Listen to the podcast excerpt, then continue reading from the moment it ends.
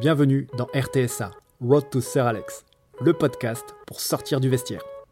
Je pars à la rencontre des entraîneurs de foot qui choisissent d'écrire leur histoire avec passion. Le but final, interviewer Sir Alex, l'emblématique entraîneur de Manchester United. Il faut bien bosser, très bien bosser, pas forcément être euh, trop, trop impatient. Il faut essayer de bien maîtriser tout et puis à un moment donné, bing, vous allez avoir euh, votre Cette chance, chance, ouais. la chance de, de votre vie et celle-là, il faut pas la rater. Après 8 entretiens, me voilà en Ligue 1. La neuvième interview de cette aventure m'offre une rencontre avec Francis Gillot. Nous revenons ensemble sur ses années passées en Ligue 1, ses méthodes, sa vision du métier d'entraîneur qui lui ont permis notamment de gagner une Coupe de France et d'emmener ses équipes en Coupe d'Europe. Un accueil parfait et un entretien que j'ai tellement apprécié. Un grand merci à Francis Gillot et aux équipes de Sportpack qui m'ont accompagné pour cette interview. Pensez à vous abonner sur Apple Podcast ou toute autre application en cherchant RTSA. Bonne écoute Merci Francis Gillot de nous accueillir pour euh, cette neuvième étape de mon projet, donc qui vise à interviewer euh, Alex Ferguson, ni plus ni moins. Et euh, donc j'ai commencé par interviewer un entraîneur de, district, puis à chaque fois je suis monté de niveau. Donc aujourd'hui c'est la neuvième étape. Et donc je suis arrivé à l'entraîneur de Ligue 1, et puis ça tombe bien parce que vous c'est plus de 380 matchs de Ligue 1, il y a 44 matchs de Coupe d'Europe, une Coupe de France, et puis des places de 4e, 5e, 7e en, championnat de Ligue 1. Justement, quel regard portez-vous sur, euh, sur votre carrière d'entraîneur de Ligue 1 Bah, je trouve que quand on, se pose en fin de carrière, on est, on est content de, de ce qu'on fait. Ce qui n'est pas le cas quand on est en, activité, on, on veut toujours plus, on n'a pas le même regard. Et puis quand on, quand on finit sa carrière et qu'on regarde ce qu'on a fait, on se dit bah, c'est pas si mal que ça. Parce que on compare aussi avec d'autres entraîneurs qui, euh, qui ont une renommée, qui n'ont pas forcément les mêmes stats que vous. Donc euh, euh, c'est bien de se poser de temps en temps et puis de, de- d'apprécier ce qu'on a fait. On est un peu plus bienveillant avec soi une fois qu'on se pose que quand Ouais, on est ouais, dedans. C'est vrai que quand on est dedans, il y, y a tellement de choses qui se passent au quotidien que on n'arrive pas à faire un, un- un point euh, bien précis et puis euh, on pense pas à s'arrêter. Donc euh, quelque part, on- n'est pas à l'heure des bilans. Par contre, quand euh, bah, il faut faire les bilans comme moi aujourd'hui, euh, qui approche à la soixantaine, bah, je me dis que ce que j'ai fait, c'était euh, bien parce qu'il y a eu des challenges difficiles à relever, notamment au début, avec bah, la prise en main de, du RC Lens qui était mal en point, euh, l'Europe derrière. Après, je me suis remis en question également en Sochaux, Oui. où on n'était pas bien à la trêve. Donc, euh, j'ai repris des clubs en cours de saison. Et euh, ça a plutôt bien marché puisque les clubs ont été sauvés. Et puis après, bah, euh, j'ai eu la chance d'aller à Bordeaux, ou un club un peu plus huppé. Et puis là, j'ai eu la chance de gagner une Coupe de France. Il y en a qu'une, mais euh, c'est une belle victoire parce que c'est un jour inoubliable. Et puis, euh, ça faisait 27 ans qu'ils n'avaient pas gagné à Bordeaux. Et ça fait plaisir de donner du plaisir aux gens. Vous avez commencé en, en 96, donc à prendre une équipe de U16, et puis euh, vous avez gravi les échelons euh, en 9 ans à peu près, en étant adjoint euh, Ligue 1 et puis passant entraîneur de Ligue 1. C'était une volonté de votre part d'y aller étape par étape, ou ça s'est fait naturellement finalement? En fait, euh, ça a été un, parcours un peu spécial puisque euh, bon, j'ai fini à Lens. Après, je suis allé à Montauban pendant trois ans où j'ai fait euh, des cours à l'IPC de Toulouse, Institut de promotion commerciale. Je voulais euh, éventuellement reprendre une affaire, mais en, parallèle, je passais mes diplômes d'entraîneur avec le CNED. Euh, donc j'ai passé mes diplômes par le CNED et puis euh, après euh, j'ai postulé pour aller dans des clubs. C'est François Blacard qui était à Sochaux D'accord. Qui était directeur du centre à Sochaux, qui m'a qui m'a demandé de venir pour prendre les 15 ans. En fait, je suis pas resté 9 ans, je suis resté 7 ans, en alternant euh, des passages avec les, les jeunes, donc les 16 ans, les 18 ans, où on était champion de France d'ailleurs en 18 ans. Et, euh, et puis parfois j'étais adjoint de, des entraîneurs de l'équipe première, euh, notamment Philippe Anziani et, et euh, Jean Fernandez. Ils m'ont- demandé de venir faire des piges avec eux, donc euh, j'ai alterné les deux. Puis après, je suis parti à Dubaï avec euh, Bruno Metsu, donc une, expérience, une première expérience à l'étranger, où ça s'est bien passé également. Et puis après, je suis revenu à Lens comme adjoint. Donc euh, voilà, je, pense que prendre les jeunes, ça permet de, de s'épanouir en tant qu'entraîneur, parce qu'on arrive, on est, on est euh, tout neuf, disons, on connaît pas trop comment ça va se passer, ça nous permet d'expérimenter certains, certaines choses, des séances d'entraînement.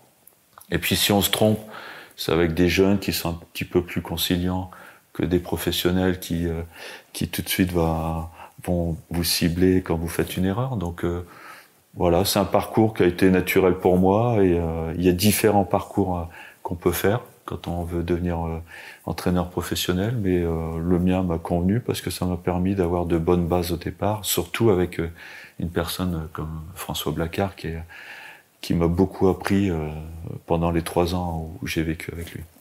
Et c'était une ambition pour vous de devenir entraîneur pro et donc de Ligue 1 ou est-ce que vous auriez pu rester formateur ou rester entraîneur amateur, euh, par exemple, avec, euh, je sais pas moi. Amateur, peut-être pas, parce que euh, si, on passe les diplômes, c'est pour, c'est pour un moment donné passer le pas. Mais c'est vrai qu'il y a beaucoup d'entraîneurs amateurs qui sont aussi bons que vous et qui n'ont pas la chance d'avoir ce cursus de, de, pouvoir aller un petit peu au-dessus. après, au niveau de la formation, je crois que j'avais fait le tour aussi. C'est vrai que à un moment donné, on a envie de voir autre chose. Après, ces événements qui font que vous êtes adjoint, euh, l'équipe ne marche pas et puis on vous demande de prendre l'équipe. Donc euh, c'est pas tellement vous qui, décidez, c'est euh, c'est le club dans lequel vous êtes qui décide de, de, vous faire passer un cap. Voilà, après ça aurait pu mal se terminer, ça aurait pu être jusqu'au mois de juin et puis après retourner comme adjoint. Mais il se trouve que bah, on a eu des résultats tout de suite et puis qu'après on est lancé dans, dans, la carrière. Et la carrière est lancée euh, pour. Euh, ouais, la première année, moi je dis toujours, il faut pas la rater. Euh.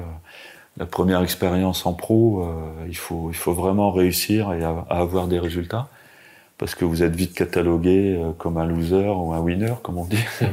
Mais c'est vrai que les six premiers mois de c'est très très important. Il faut réussir, il faut avoir des résultats, il faut convaincre. Et, et même après, euh, quand on est lancé euh, pendant deux ou trois ans, on est un petit peu plus conciliant quand vous avez une période un peu plus délicate. Plus creuse, ouais. ouais. Et hum, on va parler du, du, jeu. Comment on peut définir le style de jeu des, des équipes de Francis Gillot? Et quel football vous aimez exactement? Bah, Moi, en fait, quand j'ai démarré à Lens, je jouais en 4-4-2 à plat avec euh, deux attaquants, euh, deux sur les côtés qui étaient vraiment des attaquants, puisque j'avais Aruna Dindan, j'avais Tomer, j'avais Jussier, j'avais Cousin, plus Sedou Keita qui était milieu et qui était un, ancien attaquant aussi. Donc j'aimais bien jouer dans, dans, dans ce profil-là. J'ai moins joué en 4-3-3, je sais pas pourquoi, c'est pas, pas un système qui me, qui me convenait, mais j'aimais bien jouer avec deux attaquants. Donc j'ai joué euh, pendant, pendant deux ans et demi comme ça avec Lens. Et puis il se trouve qu'à Bordeaux, à Sochaux, j'ai continué comme ça, même si j'ai joué en losange, en 4-4-2, mais en losange. Oui, losange Avec Boudebouze, Martin, Maïga, Brand, j'avais des élèves. Ouais. Anna, Kevin Anna en, en, position axiale. Mm. Où j'avais beaucoup de joueurs offensifs, donc je les faisais jouer aussi. J'avais parfois 5-6 joueurs offensifs dans l'équipe.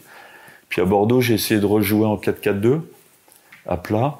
Euh, ça n'a pas marché. Du coup, avec euh, les profils que j'avais, Tremolinas et Mariano, j'ai joué à trois derrière. Et puis, euh, donc en 2012, j'ai joué en, en 3-5-2 à l'époque. On a l'impression qu'aujourd'hui c'est un nouveau système, mais ça faisait, ça faisait un moment que je, le jouais. Qui, était utilisé, depuis, depuis 2012 en fait.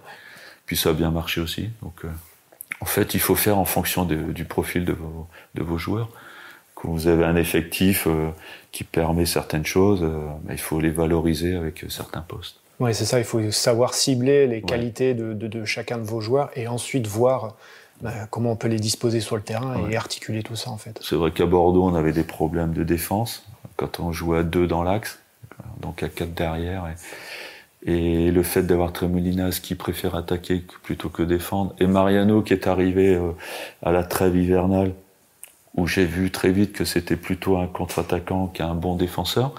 Donc j'ai essayé de les faire monter très haut. Et puis avec euh, trois défenseurs axiaux, euh, où ils s'occupaient que vraiment de la partie défensive, ça m'a permis d'avoir une équipe très offensive, mais en ayant un, axe de trois joueurs euh, axiaux qui, qui, qui tenait la route également. Et ça, on le voit très vite quand on arrive dans un club ou quand on, recrute des joueurs. On voit très vite quel style de jeu on, va mettre en place, quel système de jeu, quel plan bah, il de faut, jeu Il faut parfois deux mois, trois mois, il faut les matchs de préparation. Euh, parfois on se dit euh, on va commencer comme ça et puis au bout d'un mois, euh, quand on a repris le championnat, qu'on n'a on pas les résultats escomptés, bah, on essaie de changer très vite. Mais ça c'est le, c'est le feeling de l'entraîneur. Il faut, c'est vrai qu'un entraîneur, il y a les systèmes, il y a tout ce qu'on veut, mais après il faut, il faut sentir les choses et puis il faut mettre en place des choses. Après il faut les connaître les systèmes, il faut, faut les adapter à vos joueurs. Donc c'est euh, c'est pas facile parce qu'on peut pas faire ça du jour au lendemain. Il faut les travailler à l'entraînement. Donc euh, euh, ça se fait pas, ça se fait pas comme ça en claquant des doigts. Et puis il faut concerner le joueur. le joueur, c'est une remise en question pour lui. Et comment on fait justement pour transmettre cette ambition de jeu, ce ben, système de jeu à son staff et à ses joueurs justement? Il faut lui faire comprendre que c'est mieux pour lui de jouer comme ça, parce qu'il va jouer sur ses qualités. Et, euh, un joueur qui aime pas trop défendre, si on lui dit bah tu vas plus attaquer que défendre, lui ça, ça lui convient. Donc euh, il faut aussi les séduire par, euh, par ces choses-là.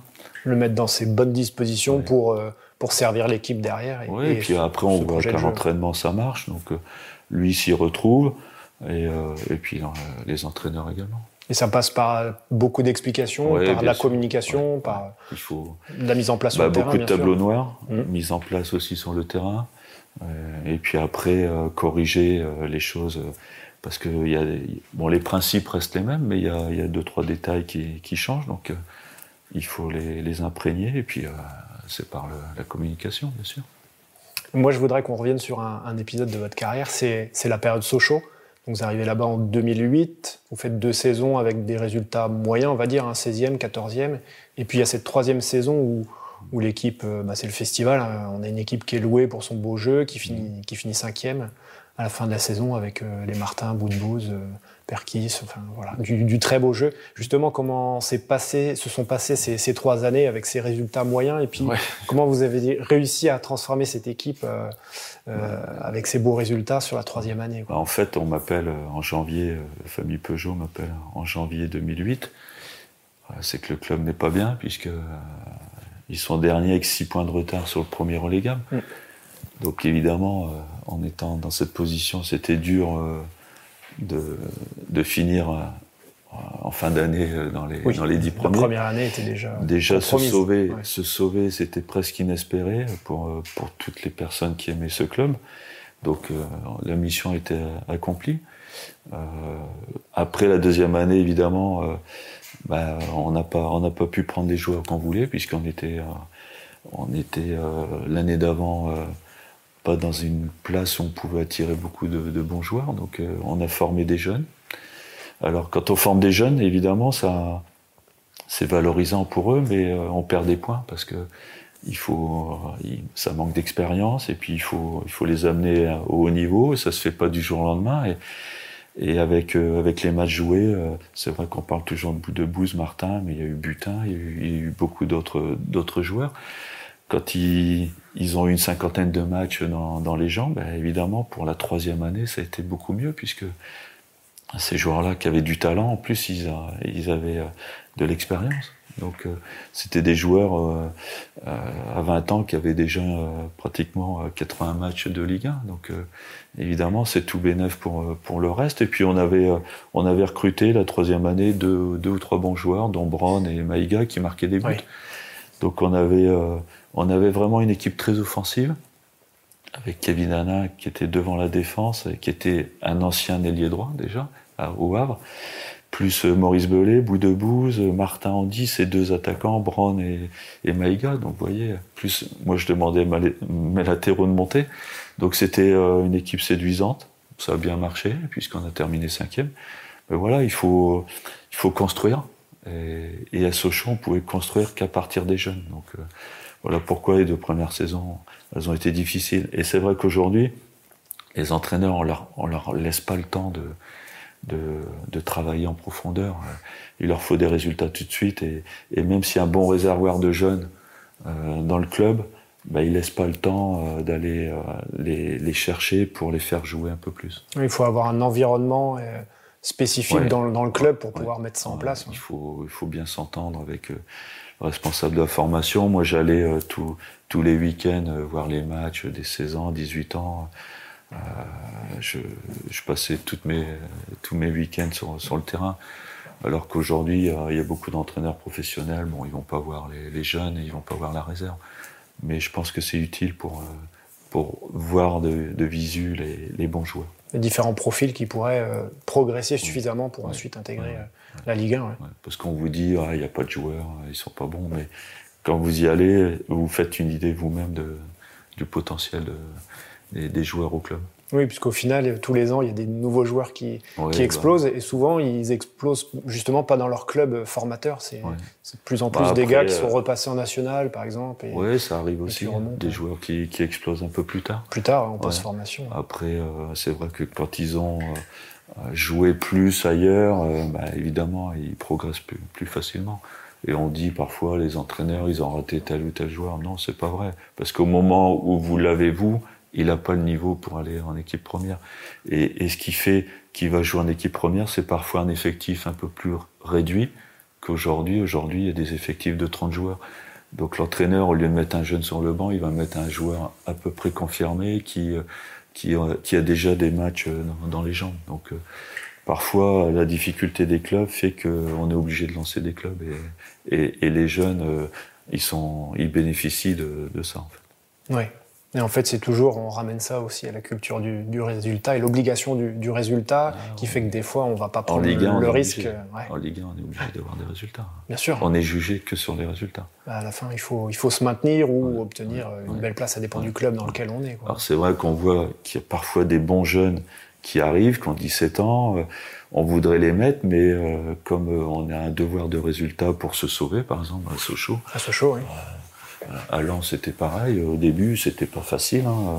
On a eu euh, deux années euh, difficiles, donc euh, on est obligé bah, de, laisser un petit peu les jeunes de côté et puis de faire avec le groupe qu'on a, puisque après il faut, il faut aussi une bonne ambiance dans le groupe. Si vous laissez de côté des joueurs confirmés en dehors du groupe, on profite de, jeunes. On, a, d'autres problèmes aussi humains, donc voilà, il faut, il faut essayer de, de contenter tout le monde. C'est pas facile et de voir que ce projet sur trois ans aboutit la troisième année. Euh, comment on réagit, comment on vit ça exactement, mm. de, voir qu'en fait tout ce qu'on a mis en place depuis deux ans et demi, mm.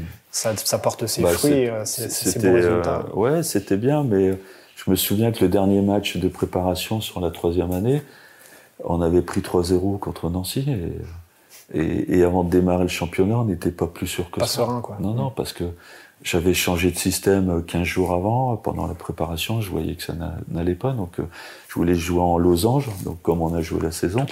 Mais le temps de préparer, on a perdu les derniers matchs de préparation, les gens ils étaient inquiets, et puis, et puis après on a démarré le championnat, on a, on a enchaîné tout de suite des victoires, et on a pris confiance dans le système, et, et ça s'est bien passé jusqu'à la fin en fait. Ouais, le, ce, qui est rare, lancé. ce qui est rare, parce que souvent on a, on a une ou deux tempêtes dans la saison, et, et là ça a roulé. Il n'y a pas eu de creux dans, non, non, c'était, c'était assez, assez euh, valorisant parce qu'on a, on a vraiment passé une très bonne année. En fait. On va parler un petit peu plus du, de, l'entraînement et, et, de la gestion de l'entraînement. Comment vous fonctionnez avec votre staff? Est-ce que vous êtes plus euh, observateur, vous déléguez, ou est-ce que vous étiez euh, vraiment à, à, partout à gérer, à créer les, les, séances et puis à les animer, les diriger chaque exercice? Alors, les créer, oui. Euh, j'ai tout le temps fait mes séances. Et après, évidemment, euh, avant d'aller sur le terrain, on avait une réunion avec tout le staff technique, entraîneur des gardiens, adjoint et puis entraîneur des euh, préparateurs physiques. Donc ça, c'était quelque chose qu'on faisait tous les jours, une réunion avant, pour déterminer les rôles des uns et des autres. Donc bon, on l'a fait pendant pendant toute ma carrière comme ça. Ça a bien marché puisque mes adjoints ils prenaient leur compte euh, et, leur plaisir parce qu'en fait sur le terrain j'étais moins moins dans l'intervention. Euh, je laissais euh, les exercices. Par exemple, mon adjoint, il faisait les exercices techniques au départ. Après, mon deuxième adjoint, au niveau tactique, il s'occupait. Et moi, je mettais une note de temps en temps. Donc, ils se régalaient. C'était pas des, des, des, gens qui mettaient que les coupelles. Poser les plots, oui. Et, et, à chaque fois, bon, je suis resté 8 ou 9 ans avec, avec le même staff. Et s'ils sont restés avec moi, c'est qu'ils y prenaient du, plaisir, autrement ils seraient partis. Ils trouvaient leur bonheur dans, le, dans le, fonctionnement, l'imbrication de votre, votre, staff. Ils avaient la même philosophie parce que quand on, se côtoie toute la journée, pendant des années, évidemment, euh, les discours qu'on dit aux joueurs, bah, ils, ils, les ont aussi en eux. Donc, euh, quelque part, on se ressemble. Euh, quelque part, au bout de deux ou trois ans, on a la même philosophie de jeu. Et, et c'est ça qui facilite les choses. Euh, un entraîneur pro, ça dirige un nombre incalculable de, séances sur une saison. Comment on fait pour ne euh, pas être rébarbatif dans les exercices et puis dans la manière de communiquer aussi auprès des joueurs C'est pas facile. En fait, moi, j'ai pris le parti de, de garder aucune séance. C'est-à-dire que je repartir à chaque fois d'une feuille, blanche. Et euh, alors c'est bizarre parce que je revois parfois des, des gens qui, qui, qui me disent tiens j'ai eu des séances de, de ton adjoint qui m'a envoyé et je dis ah c'est bien parce que moi j'en ai aucune en fait. Et c'était une remise en question parce que bah, même si on fait à, peu près les mêmes séances, euh, bah, les équipes il faut les, faire différemment euh, donc par rapport à son effectif. Et puis moi je partais souvent d'une d'une comment euh, d'une phase de jeu pendant un match qui n'a pas marché ou qui a bien marché. Donc j'essaie de reconstruire une séance à partir d'exercices que j'avais vu, d'un mouvement que j'avais vu pendant le match. Donc euh, c'était une adaptation aux problématiques du moment. Et... Après, bon, il y avait des exercices types euh, qui revenaient de temps en temps. Mais bon, Giroud, il a fait ces mêmes séances pendant 50 ans et puis ça marchait bien aussi. Donc après aujourd'hui, c'est vrai que la, nouvelle génération, ils veulent, ils veulent du changement et, c'était c'est presque primordial de changer continuellement les, les, séances. Même pour l'entraîneur, pour voir autre chose, pour amener ouais, et puis nous, on a envie de voir euh, des choses par rapport à ce qui n'a pas marché au dernier match. Donc, euh, par rapport à la vidéo, on fait des choses, et puis après, euh, il faut qu'on corrige sur le terrain. L'intérêt, c'est de mettre le, joueur dans, sur un problème, en fait, et qu'il réfléchisse de lui-même sur ce problème. Bah, souvent, on réfléchit pour lui. Donc, on lui dit ce qu'il faut faire. Après, il faut qu'il ressente. Et puis après, il faut qu'il le refasse machinalement. Il faut pas il faut pas qu'il se dise tiens, l'entraîneur m'a dit de faire ça. Non, il faut qu'il ressente au fond de lui que c'est ça qu'il faut faire. Analyser, comprendre la situation et, bien la traiter, et adapter le comportement adéquat. C'est pas des, moutons. Il faut absolument qu'ils prennent en charge, qu'ils se prennent en charge, qu'ils se responsabilisent aussi, et, il faut qu'ils euh, fassent d'eux-mêmes euh, les choses. Nous, nous on propose, eux, c'est eux qui sont sur le terrain. On parlait de la vidéo là juste à l'instant, justement, c'est un, outil qui est arrivé au, fur et à mesure de votre carrière, qui est maintenant omniprésent dans les staffs. Qu'est-ce que ça apporte justement dans le, dans le métier d'entraîneur et, quel plus ça apporte dans le métier bah, d'entraîneur? Beaucoup de choses, hein. c'est quand même quelque chose qui est très très important aujourd'hui, puisque avant on se basait simplement euh, que sur des ressentis de match, euh, et quand on disait au joueur, euh, voilà ce que tu as fait, le joueur, comme il l'a pas en tête, il n'était pas forcément d'accord avec vous. Donc ça, c'était. Euh, par contre, quand on a les images aujourd'hui, euh, quand on fait un retour individuel avec un joueur, qu'on lui montre des choses, voilà, c'est les images. Il peut, il peut pas dire non. Pas dire c'est pas arrivé. C'est pas arrivé comme ça. Et puis même dans la préparation, moi je vois beaucoup aujourd'hui euh, des entraîneurs, ils font des causeries à partir de, de séquences sur l'adversaire, sur sur eux aussi, ce qu'ils ce qu'ils doivent faire. Donc c'est plus facile, c'est moins rébarbatif que tout le temps prendre un paperboard. Aujourd'hui, les entraîneurs, ils, utilisent moins les paperboards et ils utilisent plus la vidéo pour vraiment euh, montrer les images qu'ils veulent montrer de l'adversaire ou les images qu'ils veulent voir de leur équipe. Donc, euh, je trouve que c'est un, plus indéniable. Donc ça, faut que ce soit utilisé dans, dans chaque staff pro, mais même en amateur aussi, c'est quelque chose bah, qui est très intéressant. Oui, même en amateur, je pense qu'il il y a beaucoup. Après, ça dépend comment c'est filmé aussi. C'est vrai qu'en amateur, c'est moins bien filmé euh, parce qu'il n'y a, pas, y a pas les moyens comme, euh, comme on dispose nous en Ligue 1, mais, mais c'est vrai qu'il y, y, a des retours qui peuvent être intéressants par rapport à certaines images. Donc moi, j'ai jamais été entraîné par, par Francis Gillot. Moi, je connais que le personnage public, et j'emploie bien le mot personnage public. Euh, comment vous étiez avec vos, joueurs, quelle relation vous aviez avec eux, votre manière de communiquer euh, avec les joueurs? Ça dépend avec qui. En fait, euh, avec les, joueurs qui se donnaient les moyens de réussir, ça se passait très bien. Et puis, comme j'étais très perfectionniste, avec ceux qui faisaient pas ce qu'il fallait, ça se passait parfois moins bien. Hein, je le reconnais.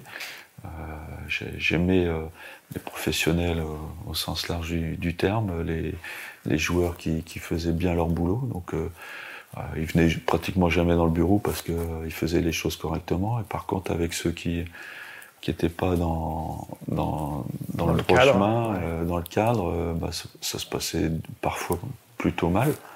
Mais c'était mon travail de, de, les remettre dans, dans le droit chemin. Aujourd'hui, j'ai l'impression que les entraîneurs laissent faire. Moi, c'est une sensation que j'ai. Qu'avant, euh, on avait une génération d'entraîneurs qui était plus en conflit avec les joueurs parce qu'ils voulaient rien laisser passer. Aujourd'hui, j'ai l'impression que les, les, entraîneurs, les jeunes entraîneurs ferment les yeux pour la plupart. je je dis pas tous, hein, évidemment. Donc, euh, c'est un mode de, management, mais euh, peut-être que c'est la seule solution aussi pour durer. Donc, euh, pour garder son groupe sous pression. Bah Donc, après, chacun fait comme il le ressent. Moi, c'était mon caractère comme ça. Et, et voilà, donc après euh, pour garder un poste, peut-être qu'il faut, euh, il faut être moins, moins dans le conflit et un peu plus euh, dans, dans la bienfaisance. C'est aujourd'hui ce que, ce que la plupart font. Donc, moi, je ne les blâme pas. Je pense que c'est la solution aussi parce que la nouvelle génération, elle est différente et il faut s'adapter. Mais pour moi, ça aurait été dur de continuer si, si, je, si je, je, ne change pas, en fait. Donc, est-ce que c'est comme j'ai arrêté, bon, je me pose pas la question, mais si, si j'avais continué ce métier, je pense que j'aurais changé ma façon de faire aussi. Vous auriez dû vous remettre en question par rapport à, par rapport à ce mode gestion de, humaine. De, gestion. Mais est-ce que c'est pas le plus dur finalement dans le rôle de l'entraîneur, c'est la gestion de l'humain en fait, de ce groupe ah d'humains? Oui, c'est plus dur, mais après il y a une tendance où on est considéré comme dur, hein, genre euh, Vaïd, Lilozzi, qui est considéré très dur. Bon, il y avait Antonetti, il y avait Girard, euh, c'est un peu ma, promotion. On était quand même beaucoup plus dur à l'époque qu'aujourd'hui avec les entraîneurs où on n'entend plus de, d'entraîneurs qui sont durs avec leurs joueurs. Donc, euh, Je sais pas si, vous en connaissez un, si vous en connaissez un qui a une réputation d'être dur, moi je vois pas qui. Aujourd'hui, dans la jeune génération, non, je ne vois pas. non plus. Non. Donc ça veut dire qu'ils ont, ils ont pris le bon créneau et que c'est la façon d'entraîner aujourd'hui. Vous avez dit une fois en interview qu'il était difficile de sortir les, joueurs de leur confort. Est-ce que c'est quelque chose qui est plus lié, on, on, en a parlé tout de suite, à la génération ou au type de joueur, ou est-ce que ça tient aussi au cadre du club en fait? En fait, je me suis trompé là-dessus parce que c'était par rapport à Bordeaux, je pense. C'est ça. Mais après, en réfléchissant, je crois que j'avais dit une connerie parce que, en réfléchissant, à l'époque, euh, quand il y avait euh, la, grosse génération avec Giresse, euh, avec Lisa Razu et compagnie, ils habitaient Bordeaux et ils ont été champions de France. Donc c'est pas c'est pas une question de cadre et de ville en fait. C'est une question intérieure d'état d'esprit, de mentalité. Parce que bon, ces joueurs-là, ils ont été champions de France, je sais pas combien de fois, alors qu'ils étaient à Bordeaux. Donc, euh, euh, bon, j'ai parlé peut-être un peu trop vite de, ça parce que j'ai pas, j'ai pas réfléchi au départ, mais je pense que c'était, c'était pas une question de, de confort en fait. C'était, euh, il y, a des joueurs, même quand on leur met, on les met à Bordeaux, ils ont envie de réussir, et puis il y en a, quand on les met à Bordeaux, bah, ils sont comme, comme ils, ils, seraient ailleurs, donc ça change rien. Non et vous avez entraîné euh, dans des stades avec des publics différents. Euh, le mhm. stade Bollard avec son, super public par exemple. Est-ce que c'est quelque chose qu'on prend en compte dans sa manière d'être et dans sa manière de communiquer au quotidien ou avec ses joueurs aussi dans ses causeries euh? Est-ce que le public, en fin de compte, vous en tenez compte dans vos causeries? Oui, bien sûr. On, en tient compte. Après, tous les supporters aujourd'hui, c'est une, notion importante dans les clubs parce qu'ils demandent des comptes communication avec les, dirigeants des les dirigeants, après les, responsables des, supporters, c'est important aussi. Moi, j'avais des réunions avec les, supporters. Euh, partout où je suis passé, à Sochaux, euh, à Bordeaux et à Lens. Après, euh, les supporters de Sochaux, ils sont moins nombreux qu'à Lens, ils font peut-être moins de bruit, mais il faut, les écouter également. Je pense que ça fait partie prenante du métier. Ils veulent, ils veulent se rendre compte du travail qu'on fait, ils veulent des résultats, ce qui est, ce qui est logique. Après, il ne faut pas que ça empiète non plus trop, par rapport à certains, certains débordements, mais je trouve que c'est quand même important qu'on ait un public et, et, qu'on bosse pour ce public. Donc les supporters, c'est quand même très très important pour tout le monde. Il faut qu'ils soient impliqués dans, dans la vie du club, il faut partie intégrante du club. Après, il ne faut pas que ça déborde non plus, mais quand on les respecte, ils vous respectent. Et quand ils voient qu'on essaye avec les joueurs de, de faire le maximum, généralement ça se passe bien parce que même s'il n'y a pas de résultat, ils voient qu'on travaille et, on ne peut pas toujours avoir des résultats, même en travaillant. Oui, et puis en expliquant, on obtient une certaine indulgence aussi et une bienveillance aussi. On explique. Euh, c'est sûr que quand il y a des explications à tous les niveaux, après, euh, quand il y a des mauvais résultats, au moins, euh, bah, on n'est pas dans, dans un non-dit et, et ça se passe mieux. Oui, donc la communication, finalement, c'est quelque chose qui doit être maîtrisé par l'entraîneur. Et, euh, et, notamment la relation avec la presse, euh, qui est un exercice assez difficile. Ouais, il n'y a pas que la presse. En fait, quand on arrive dans un club, on est au milieu. Euh, il y, a, y, a les supporters, il y a les dirigeants, on est obligé de communiquer avec eux. Il y a les joueurs, il y a votre staff technique. Il y a toutes les personnes qui travaillent dans l'environnement du club aussi. Euh, les personnes au quotidien qu'on voit pratiquement plus que votre femme, hein, parce que pendant 12 heures par jour, ils sont là, euh, l'intendance, euh, tout ça. Et puis évidemment, il y a. Partie médicale aussi. oui, le staff médical, et puis il y a, il y a le, la presse. Alors la presse, c'est différent parce que c'est public, donc là, ça, ça peut revenir dans les journaux, que le reste, non. Mais c'est sûr que c'est une donnée importante du, du métier d'entraîneur. C'est une partie du panel de compétences que, mmh. doit, que doit, avoir l'entraîneur. Ouais, après, il faut, il faut s'entraîner.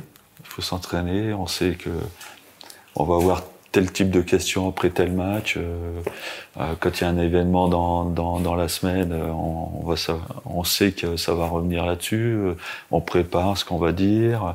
Mais bon, à un moment donné, il y a toujours un mot qui pour vous ne n'a aucune signification, mais que pour eux, euh, ça a beaucoup de signification, et puis que ça, ça va broder autour de ça, et puis ça va peut-être faire, partir, ça va partir en live, voilà.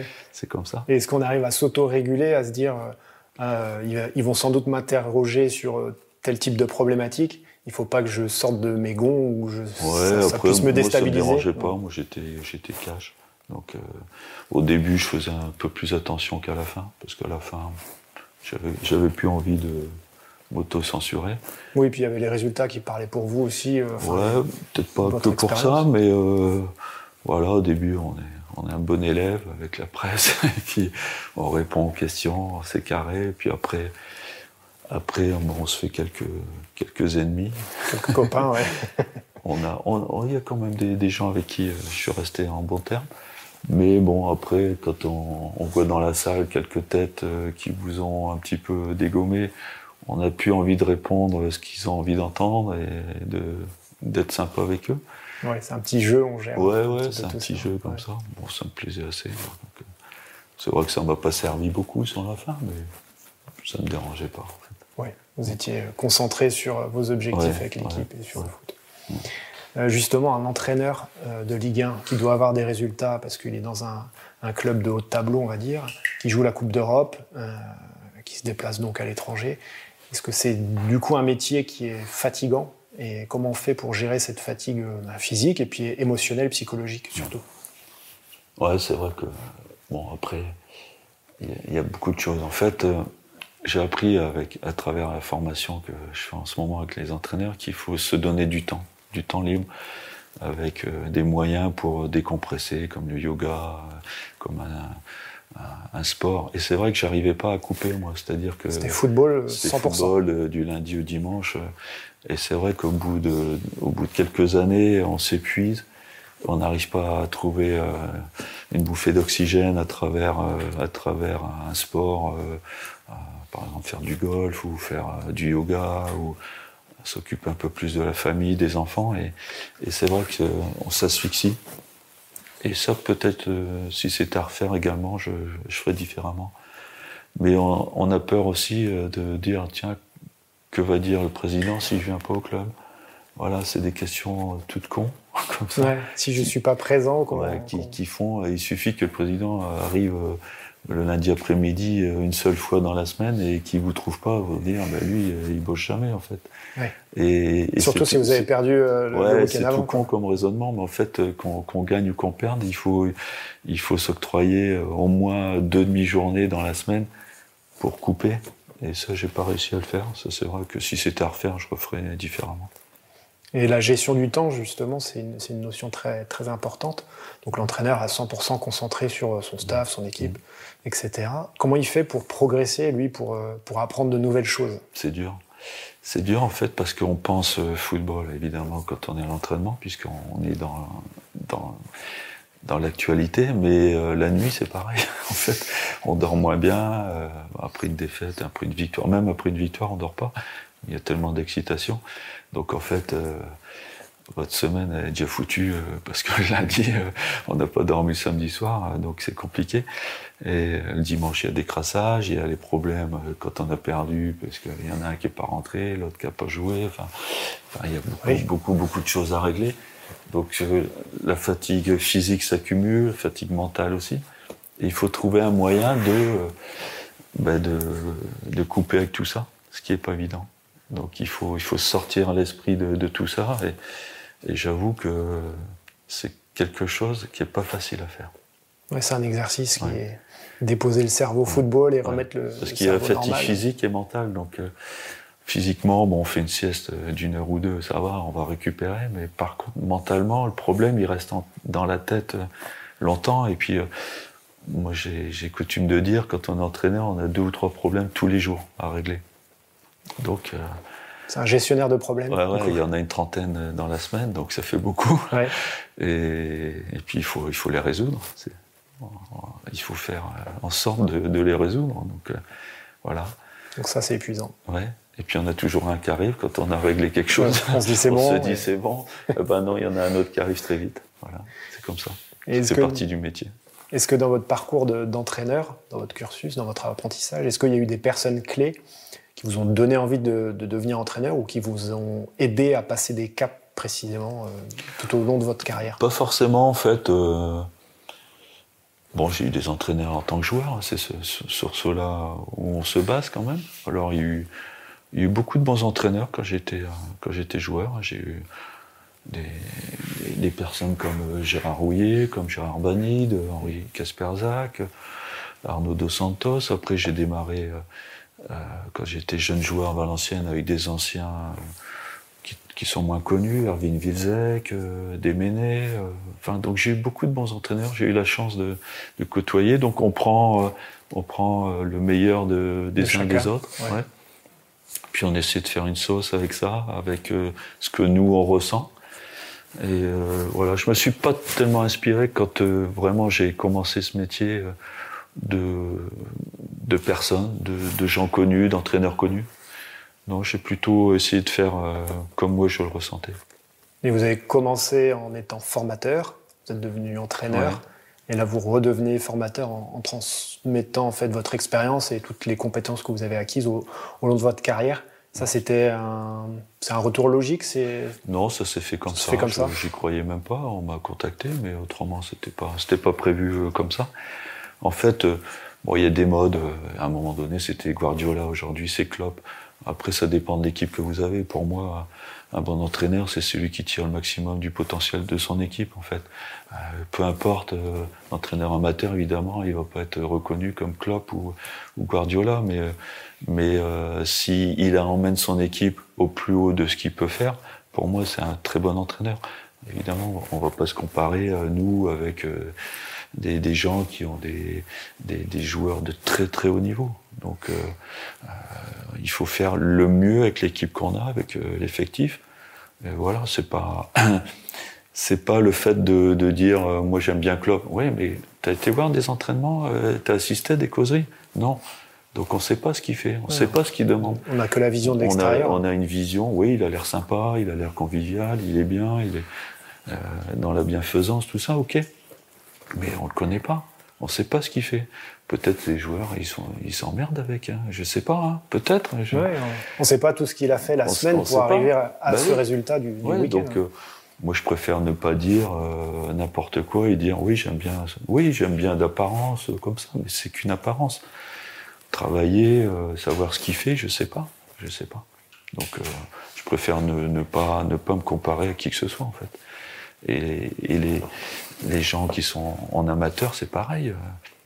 Ils se reposent sur quoi? Est-ce qu'ils ont été dans des clubs? Est-ce qu'ils ont assisté à des causeries d'avant-match? On n'accueille pas hein, les gens dans les, dans les causeries d'avant-match. Hein. Euh, moi, j'y vais en ce moment parce que c'est mon boulot. Mais on n'accueille jamais. Hein. Déjà, le président, quand il vient, c'est déjà limite. Donc euh, voilà, on on sait pas ce que ce que les entraîneurs disent aux joueurs. Oui, et pourtant, il y a beaucoup de gens qui se font leur avis euh, eh juste sur, le match. défensif. Qu'est-ce qu'il a dit à la causerie? On ne sait pas. Puis quels sont les profils de ces joueurs? Est-ce bah oui, qu'il y en a qui sont blessés? Enfin, des fois, on, non, mais des fois, on, tire des conclusions sur des matchs. Des, des commentaires de, de match, ouais, il est défensif. Non, il a peut-être demandé l'inverse, mais les, conditions de jeu font qu'à un moment donné, l'adversaire est plus fort, on recule. C'est pas, pas ce que l'entraîneur a dit, mais c'est l'adversaire qui vous fait faire ça, en fait. Oui, le foot, c'est une science, mais c'est très inexact. Ah bah comme, évidemment. c'est facile, hein, sur le tableau, paperboard, mais on va faire ça, ça. Après, il y a un adversaire qui pense différemment et qui font des choses différemment. Qui vous amène à vous adapter bah en permanence. Bien sûr, c'est une adaptation permanente tout le temps, tout le temps. Ah, il fait sortir un joueur, il passe dans un système différent. Comment vous, vous réagissez? À la mi-temps, qu'est-ce que, qu'est-ce que vous allez faire pour rectifier le tir parce que ça marche pas? Un entraîneur, c'est ça. C'est au moment donné euh, faire le bon changement. Déjà faire la bonne composition d'équipe. C'est, c'est pas si évident que ça le bon système, bonne composition d'équipe, les bons, enfin le, les, joueurs, euh, lequel? Entre deux, euh, l'hésitation, pourquoi on met celui-là? Après à la mi-temps, c'est rectifier les choses.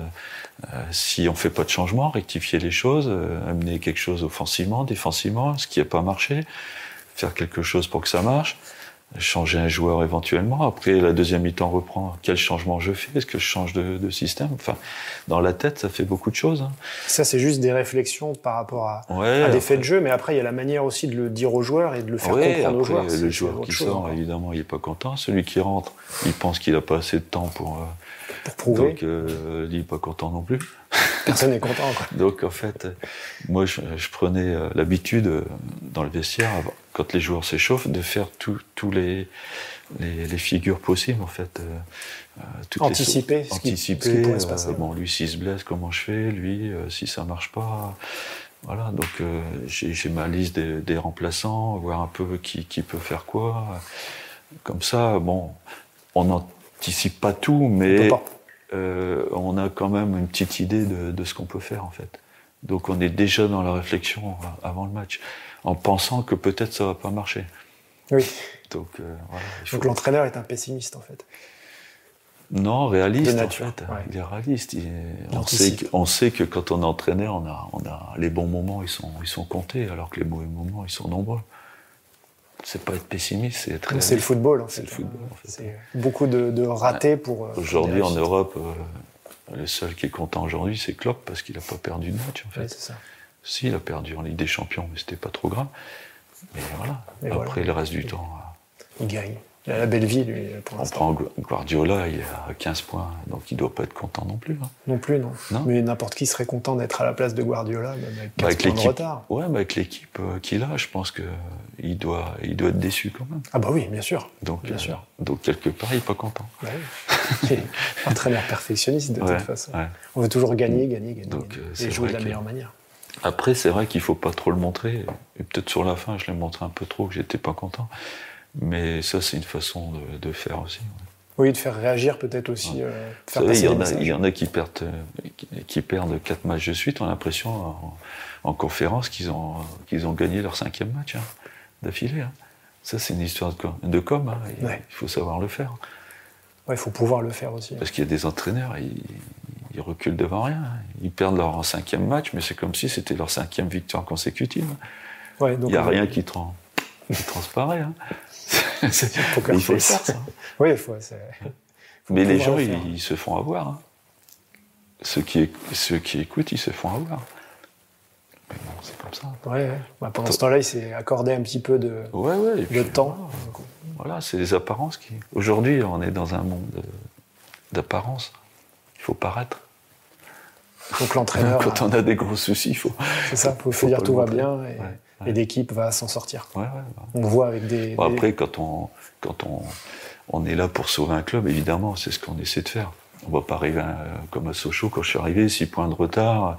Je vais pas dire, bah, les gars, c'est foutu. Hein. On va passer six mois, mais ça va être, euh, c'est foutu. Non, non, on essaie quand même de mettre en place des choses euh, pour que ça marche. Heureusement. Oui, parce que finalement, vous, êtes, vous arrivez là pour sauver l'équipe. Hein. Moi, je parle plus dans, au niveau de la conférence. Euh, quand il y a des entraîneurs qui perdent leur troisième ou quatrième match, on a l'impression que ben, c'est pas le cas en fait. Donc ça, c'est une façon de faire aussi. Oui, c'est mm. une façade, quoi. Oui, c'est une façade. On donne, mm. on donne ce qu'on veut euh, à l'extérieur, mais à l'intérieur, on sait ce qu'on ce mm. doit faire. On arrive vers la fin de cette interview. Alors j'ai une question que je pose à, tous mes interviewés. C'est si un jeune euh, vient vous voir et vous dit, moi j'ai envie d'être entraîneur de foot et peut-être même entraîneur pro, qu'est-ce que vous lui dites et qu'est-ce que vous lui conseillez de faire pour y arriver? En fait, c'est ma fonction aujourd'hui, puisque on a 10 entraîneurs et qui veulent vraiment toucher le haut niveau. Donc, euh, en fait, euh, l'envie, elle est, elle est, permanente. Il y en a qui ont vraiment envie. Après, c'est une question d'opportunité, c'est-à-dire que la plupart du temps, il faut faire, bon, il faut faire les choses correctement. Mais après, euh, c'est pas vous qui allez décider, c'est quelqu'un, quelqu'un qui va vous pousser à ce poste-là. moi, j'ai eu la chance que Gervais Martel me, me, me nomme entraîneur alors que j'étais adjoint. Il aurait pu prendre quelqu'un de l'extérieur. En fait, c'est un coup de pouce. Euh, c'est quelqu'un qui m'a aidé à, devenir euh, entraîneur de Ligue 1 euh, d'une équipe professionnelle. Mais parfois, il y a des bons entraîneurs qui n'arrivent pas à arriver à, ce poste-là parce qu'ils n'ont pas l'opportunité à un moment donné. Donc, évidemment, je vais les encourager parce que c'est c'est un métier extraordinaire malgré toutes les contraintes, tous les toutes les choses négatives qui peuvent, qui peuvent arriver, mais euh, c'est quelque chose, euh, quand on a une victoire, par exemple la victoire en Coupe de France en finale, ou des matchs de Coupe d'Europe qu'on a gagné in extremis, ça, ça remplace tous les mauvais moments qu'on a rencontrés. Aujourd'hui, les mauvais moments, je, je m'en souviens même plus. Je me souviens que des bons, moments. Bon, il y en a eu pas mal, mais, mais c'est vrai que c'est quelque chose d'extraordinaire. Mais euh, il faut bien bosser, très bien bosser, pas forcément être euh, trop, trop impatient. Il faut essayer de bien maîtriser tout, et puis à un moment donné, bing, vous allez avoir euh, votre Cette chance, chance la chance de, de, votre vie, et celle-là, il faut pas la rater, parce que le milieu, il va pas vous rater. Il va vous tacler euh, directement. Ouais. Donc, il y en a qui ont, qui ont, eu cette chance, malheureusement pas assez longtemps, et qui, qui sont revenus, revenus au point zéro. Donc il faut tout reconstruire pour euh, être prêt de nouveau et, et repartir euh, de plus belle en fait. Donc c'est de la passion, de la passion, de la passion. Ouais, c'est de la passion et puis une aide extérieure qui à un moment donné va, vous propulser euh, vers, la Ligue 1. Mais il y a des entraîneurs amateurs qui, qui trouvent beaucoup de plaisir aussi dans ce qu'ils font. Donc après, après c'est complètement différent. Hein. L'entraîneur amateur, souvent, bah, il, a un boulot à côté qui lui donne satisfaction. Voilà, il veut pas, il veut pas faire autre chose. Donc, euh, il faut essayer de prendre du plaisir euh, dans, ce qu'on fait, peu importe le, niveau. C'est la fin de cette interview. Je vous remercie vivement, Francis Gillot, de nous avoir accueillis puis de nous avoir accordé eh ben, ces 7 heures à peu près de, questions-réponses. C'était très passionnant. Merci. C'est gentil, merci. Merci d'avoir écouté cet épisode. S'il vous a plu, laissez-nous un avis, ça nous aide à faire découvrir le podcast à d'autres entraîneurs. N'oubliez pas non plus de vous abonner à RTSA sur votre application, cela vous permettra de découvrir les prochains épisodes. Si vous voulez nous suivre, c'est très simple, rendez-vous sur le site entraînementdefoot.fr. A très bientôt pour la prochaine étape du projet Road to Sir Alex.